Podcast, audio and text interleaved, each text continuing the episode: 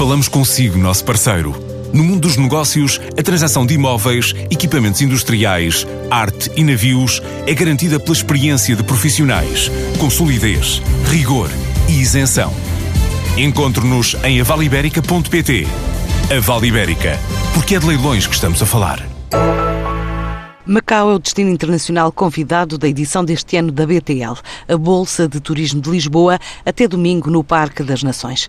Mais de 1.150 expositores, uma média de 77 mil visitas, das quais 39 mil profissionais de todo o mundo, com espaço que quase duplicou. Da Tanzânia a Florianápolis, muitos destinos turísticos para descobrir, a começar pelo território nacional e Lisboa, que cresce de ano para ano.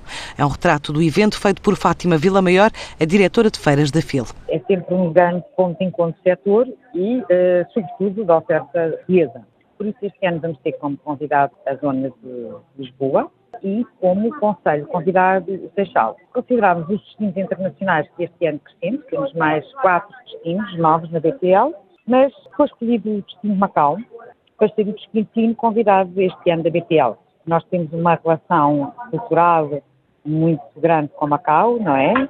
E por isso mesmo nós achamos que fazia todo sentido ir embora, pois porque tem um programa fantástico e eu convido as pessoas todas a virem à BTL, para além de tudo o que existe mas sobretudo pelas atividades que Macau vai desenvolver durante estes cinco dias. Este ano temos mais um pavilhão, portanto, nós aumentamos consideravelmente a oferta. Há zonas novas, a BTL Cultural é uma das zonas que se estrearam este ano. Depois temos a parte das tecnologias e dos novos formatos, que é o BTL Lab, que o ano passado se iniciou e que este ano duplicou em termos de empresas expositoras. Um setor que cresceu muitíssimo foi o setor da oferta nacional. Estou a falar de câmaras municipais, de entidades de promoção uh, do destino um, eh, em Portugal.